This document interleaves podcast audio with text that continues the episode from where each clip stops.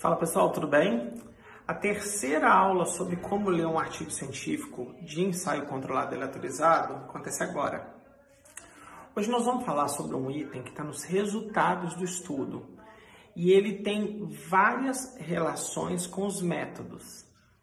Todo ensaio controlado e aleatorizado decente deveria ter uma tabela que descreve os participantes do estudo, tá? Geralmente é a primeira tabela e ela é a primeira que vem nos resultados. Geralmente, ela não precisa necessariamente ser a primeira, mas geralmente ela é a primeira. Nessa tabela deveria haver as características desses participantes e os desfechos.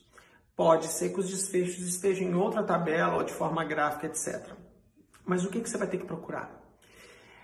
Eu falei na aula de randomização que a randomização, a única função dela é gerar grupos similares. E essas informações você tem que achar nos resultados. Porque o fato de ser randomizado por si mesmo, por si só, não quer dizer que ficou equiparado, gerou similaridade na linha de base. Então você vai ter que procurar no texto, ou na primeira tabela, ou nos resultados, indicadores que comprovam que os participantes de um grupo eram semelhantes aos participantes do outro grupo. Geralmente é uma tabela simples que tem as características e tem as características dos dois grupos. Por exemplo, a média de idade de um grupo é 42 anos e a média de idade do outro grupo é 44 anos.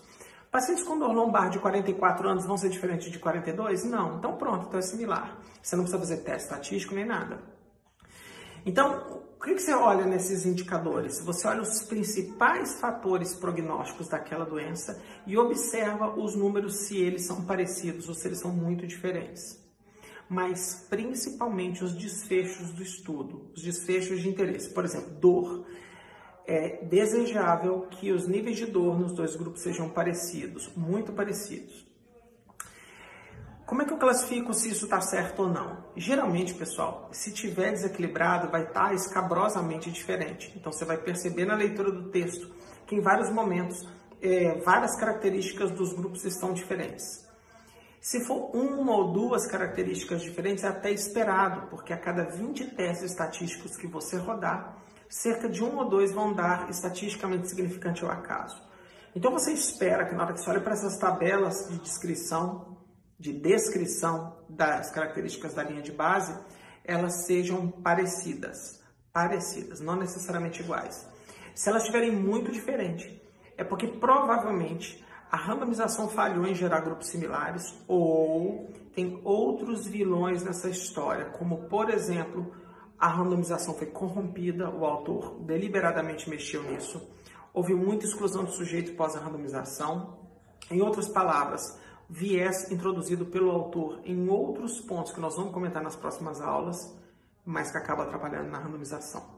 Eu vou tentar, após esse post de vídeo, no dia seguinte ou no mesmo dia mais tarde, eu vou colocar uma tabela de exemplo, como um post, como um exemplo desse vídeo, para que isso fique mais claro para vocês, tá bom? Então, fiquem atentos na comparabilidade da linha de base, das características dos participantes e dos desfechos, tá bom? Super abraço, tchau, tchau.